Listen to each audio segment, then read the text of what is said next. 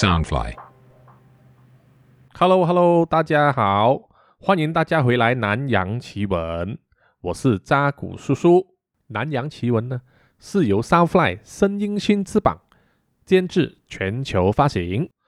在本集开始之前，好，我们要放一个夜配哈、请大家耐心的听完。和客户谈生意呢，或者是和朋友喝茶聊天叙旧，或者和情人享受浪漫的晚餐。也或者是和家人一起享受丰盛的晚餐，啊，又或者是一个人可以点一杯拿铁，享受一份烤得又香又可口的特色海南煎面包，放空一下。最好的地方呢，就是在 Hometown Coffee 了。Hometown Coffee 在马来西亚吉隆坡和雪兰莪有十七家分店，总有一家在你附近哦。最新的分店呢，刚刚好就开在 l a u y a Plaza 榴蝶广场哦。Hometown Coffee 融合了海南风味的茶饮，还有菜式，还有马来西亚特色的点心的小吃，不管是海南鸡饭、炒粿条、咖喱面、咖喱拉沙、海南鸡扒和九层塔意面，每一道都非常好吃哦。喜欢咖啡和红茶的朋友，Hometown Coffee 拥有独家配方的海南式咖啡、咖啡屋、奶茶等等，香醇浓郁，喝了一杯再一杯。在这个肺炎疫情期间呢、大家也可以通过 Grab 或者是到官网 triple w dot hometownhainan dot com dot my 用外卖服务订餐哦。好了，非常感谢大家听完我们这一个呃夜配。哦，因为这个对我们来说非常的重要。OK，呃，这一集呢，就看标题，大家就可能会有一点恐慌，还会有一点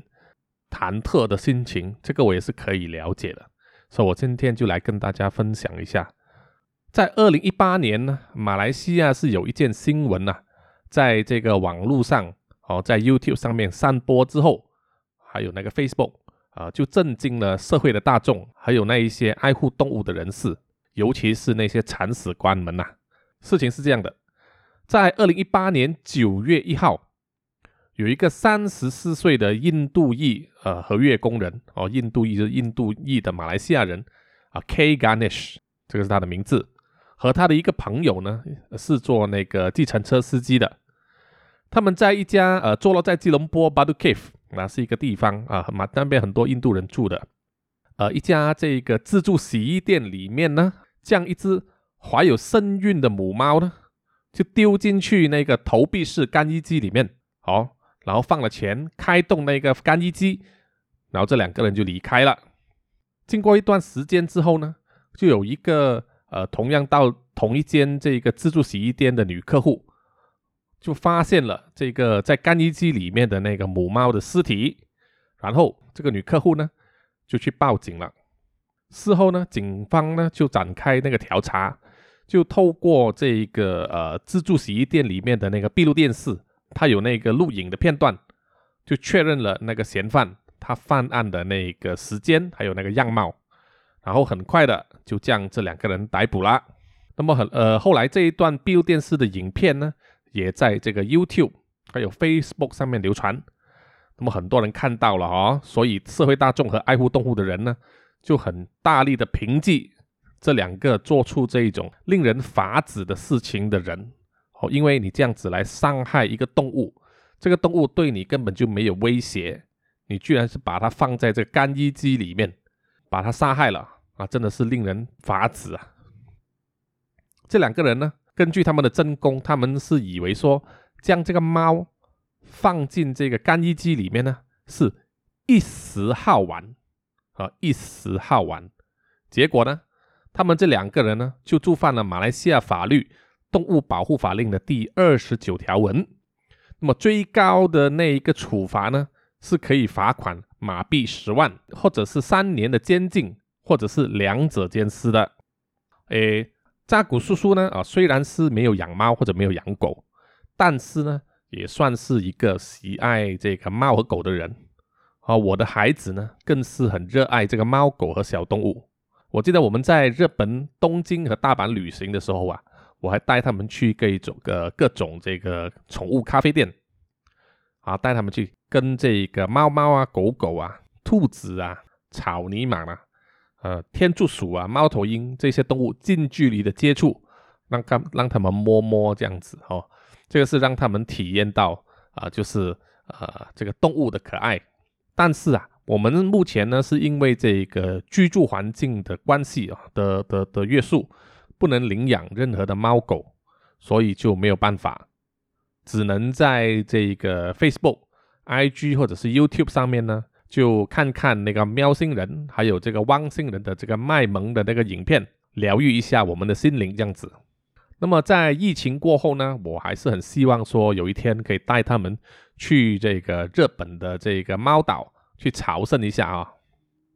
我相信很多听众朋友啊，可能去过，也也也，或者是说有听说过日本的猫岛。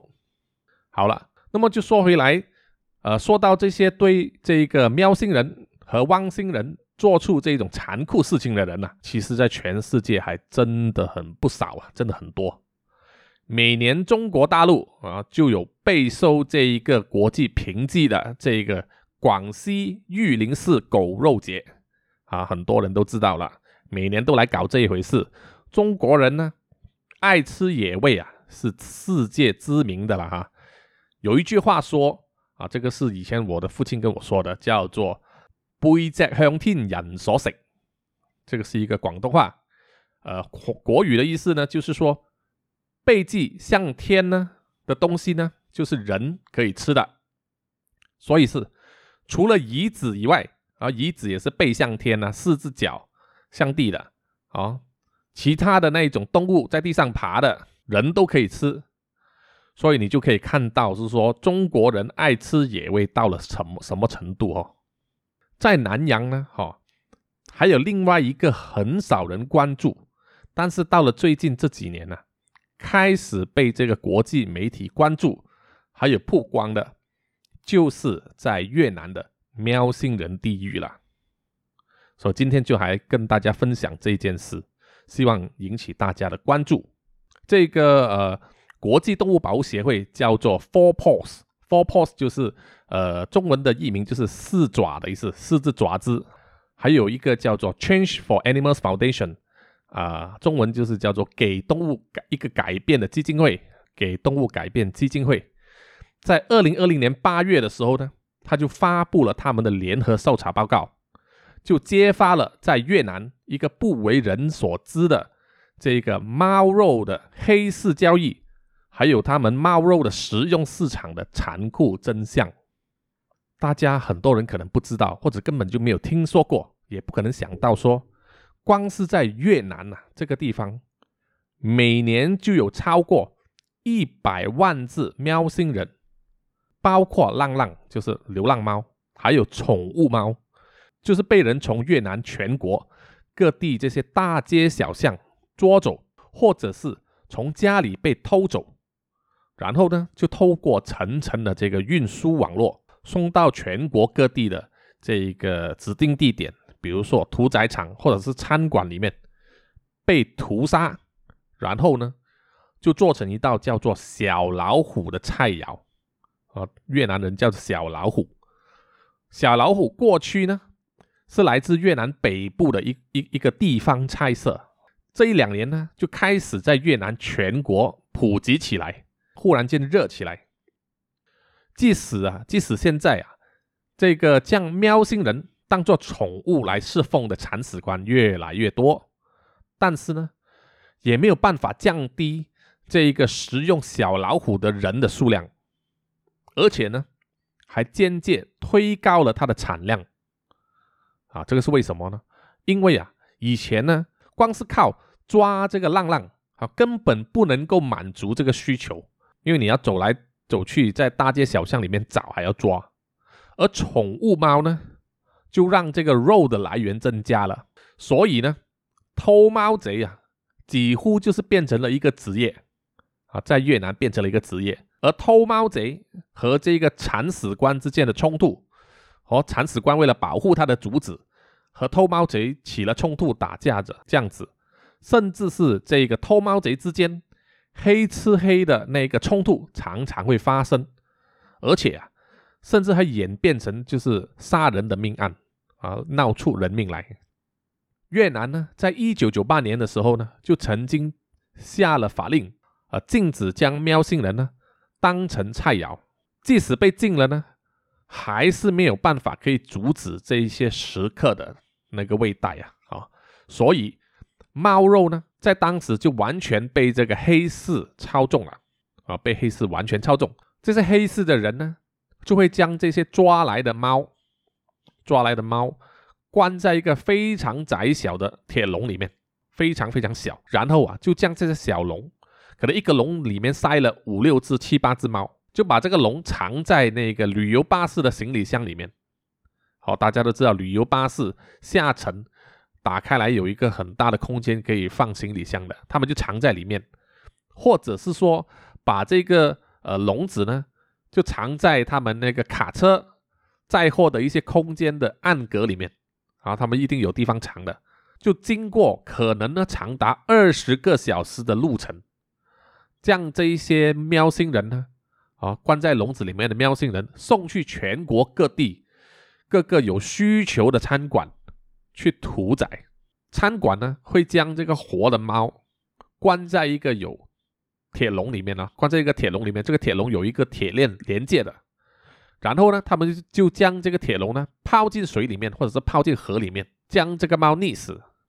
然后呢，啊，然后，然后这些喵星人就没有然后了。所以，即使这个越南的法令禁止了，哦，所以食客还是找得到啊，他们都是有他们的门路，可以吃到这个小老虎这个菜肴。根据这一个保护动物协会的调查报告呢，有高达。百分之五的越南人吃过猫肉，百分之五是有多少呢？越南总人口大约有九千八百万人，所以百分之五的越南人就有多达四百八十万人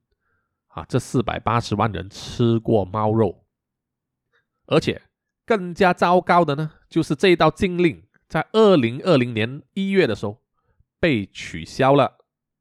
所以猫肉市场呢？啊，就更加是肆无忌惮了啊！从由暗转明了，猫肉的餐馆呢也越开越多啊，大街小巷都有。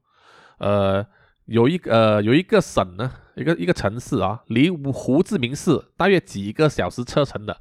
叫做太平太平省，是越南最大规模的喵星人地狱。这里除了屠宰、销售，甚至还出口这个猫肉。此外，其他的城市哦也是相当大规模的这个呃地域，就是包括岘港，然后英文就是达纳，还有就是这个惠安，呃叫做惠安，这几个地方都是非常大规模的喵星人地狱啊！唉，真是说起来这边我也觉得心非常的难受，因为呢这个猫肉的生意呢，其实背后啊。它藏着的就是非常丰厚的这个利益，哦，根据这个 Four Paws 这个四爪，还有这个给动物改编基金会的调查，他们所知道，在市场上猫肉的价格有多少钱啊？猫肉的价格呢是以重量来定，活的猫呢大约每公斤六块半美金，六块半美金就是大约每公斤台币一百八十五块。如果是生肉的话，就是已经宰了。只有肉的话呢，是每公斤八块半美金，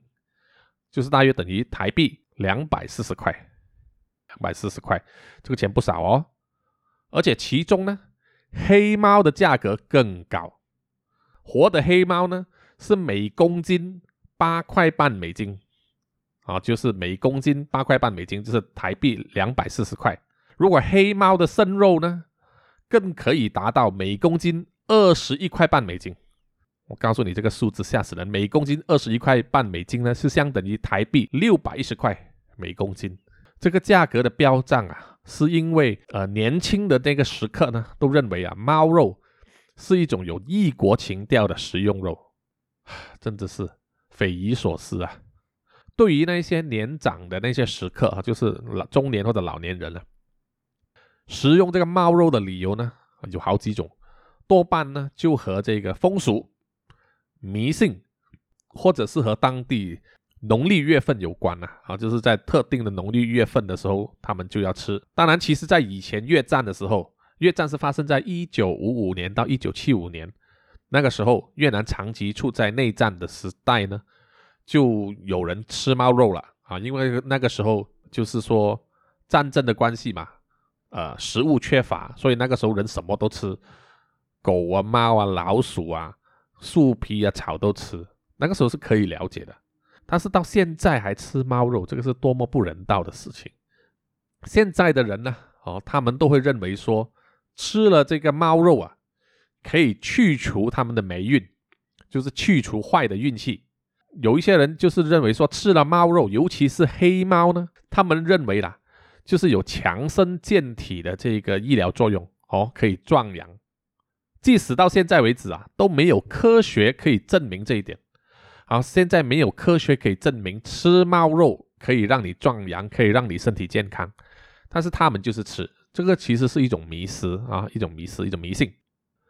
这样的喵星人地狱啊，其实啊，不单是危害到这个喵星人的存在，老实说，其实对人类来说也是有危险的。因为呢，喵星人的这个动物屠宰场，他们通常他们的这个卫生条件都非常的糟糕啊，这个不用说，大家都可以想象得到，卫生条件非常的糟糕。因此呢，他们很容易成为这个传染病的温床啊，尤其是这个 rabies rabies 叫就是狂犬病嘛，哦，也可以叫疯狗症，这种狂犬病在东南亚一带是很常见的。不要以为说狂犬病只有狗会感染。所有的哺乳动物，包括猫，包括什么熊啊，这种玩熊、狐狸这些都会感染的。OK，根据调查报告指出呢，这样的屠宰场啊，很可能会在未来呢，就成为爆发大规模传染病的源头，或者是呃造成大规模的食物中毒。一个很好的例子就是武汉的野味市场啦，就是造成这个武汉肺炎了，好。在那种在那种这么恶劣的卫生环境里面，用这么残忍的屠宰手法，还有这种集中的这个动物的囚禁方式，在这么小的空间囚禁着这么多的动物集中在一起，那么患病的动物呢，很容易就是在不同动物之间互相传染这个疾病，没有病的也会被传染了，而且呢，就是很容易可以培养出一种。更强、更容易传播、更致命的病毒，对吧？好，我们都知道有以前有很多病毒，尤其是肺炎这种东西呢。早期是啊，好像禽流感，就是只是感染家畜，但是经过各种不同动物的交叉感染之后呢，它会进化成为可以感染人类的禽流感啊，或是 SARS 这一种。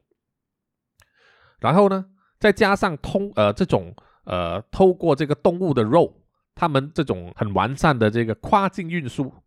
啊，在整个越南走透透，运来运去这样子，就可以以非常惊人的这个速度呢，传播到各地了。